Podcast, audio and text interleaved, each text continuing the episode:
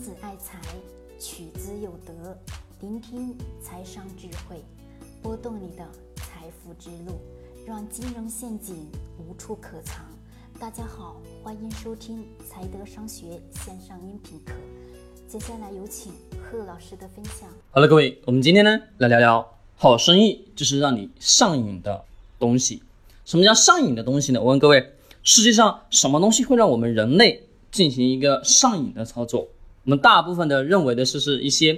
不法的东西，对吗？认为是上瘾。其实，在我们现实生活当中，有很多很多的一些东西是让我们使用之后，并且是持续不断的会去购买，会去使用。那么这些东西是不是也是在让我们干嘛上瘾的？对吧？是不对？好，举个简单易懂的例子，我们使用的手机。我问各位，你们现在能离开手机吗？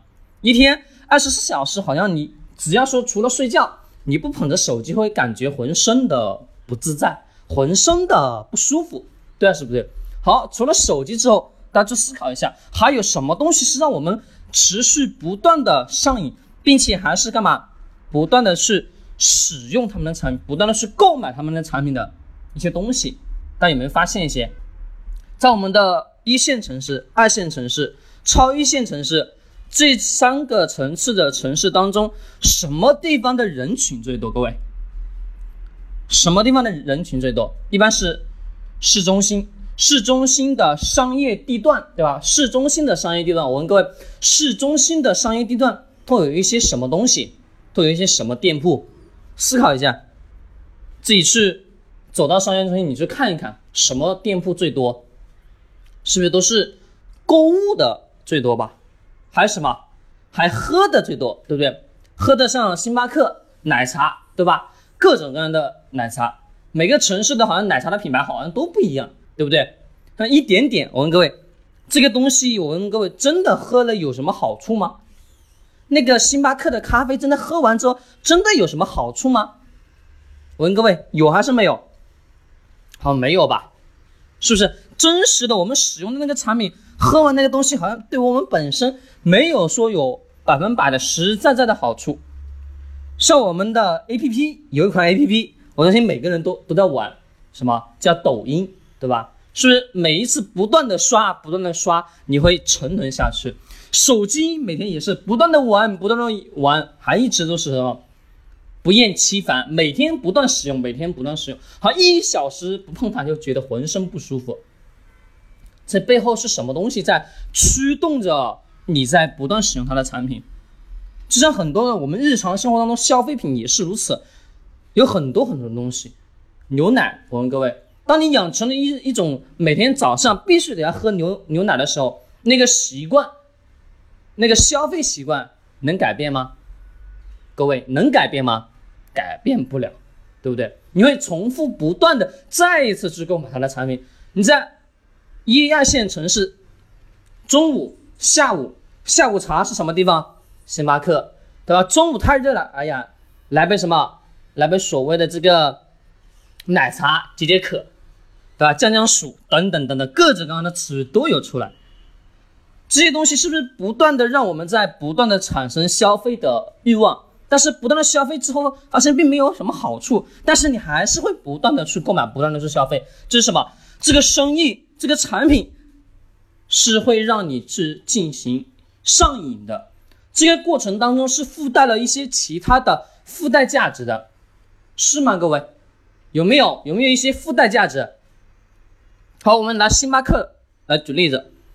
星巴克，你在不断的去喝它的时候，在我们很多人的观念当中，特别是年轻人，九零后、八零后的观念当中，一天不进星巴克，觉得什么浑身不舒服，是啊，是不是？很显然是的。那么这种情况下。去不断的进星巴克，不断的购买过程当中，不断的在消费的这个过程当中是什么？是什么在驱使人在不断的消费？是所谓的一种，在这个城市，在这个一线城市，好像不进星巴克就绝对不是这这个圈子里面的人一样，对吗？他感觉是被这个社会所隔离的人一样，就是一种所认为的认知的，就是。你说我不进这个星巴克，会感觉是跟同龄人格格不入的一种状态，对吗？各位有还是没有？问问你身边的那些年轻人，问一下，是还是不是？的确，大部分人追求的是什么？是一种所谓的优质生活，是一种所谓的什么？所谓的那个品质生活，以及所谓的那种优越感。认为的是，我只要进了星巴克，喝了那杯咖啡，我就是高人一等，是吧？大部分人都是这种心理，只有很小一部分的人的确口口渴了，或者说谈业务会到星巴克去稍微的坐一下，喝杯咖啡，对吧？那只是呢极少数极少数的人，但是我问各位，大部分的人是不是是因为一个什么心理？是因为感觉我去使用这个产品，去进入这个店。自然而然的把我的身份好像提上来了，好像我就已经不在什么不在最底层的，而是在高层的。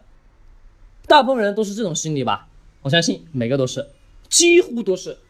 像最去年是去年还是今年我忘记了，有个什么叫星巴克的什么杯子，猫爪杯吧，就一个那个猫子的猫爪的形状的那个杯子，那么多人去疯抢，你想想。这是什么在驱使的人？就是因为什么？是因为这种人性当中的这个什么东西？贪欲，也不能说完全叫贪欲，是一种追求卓越感的那种虚荣感，内心的虚荣感。好，我们再拿手机来举个例子，是不是在我们大部分人的观念当中，我不使用苹果手机，好像要比别人差我，对吧？其实网上有各种各样的网贷买什么买苹果手机最后还不起的，还有割肉卖肾的，为了去换个苹果手机，是不是大有人在？这些都是什么？都是本质上的这些人性当中的那个所谓追求卓越生活、所谓追求品质生活的那个欲望在驱使着人去做这件事情。那么这种情况下，这个产品就。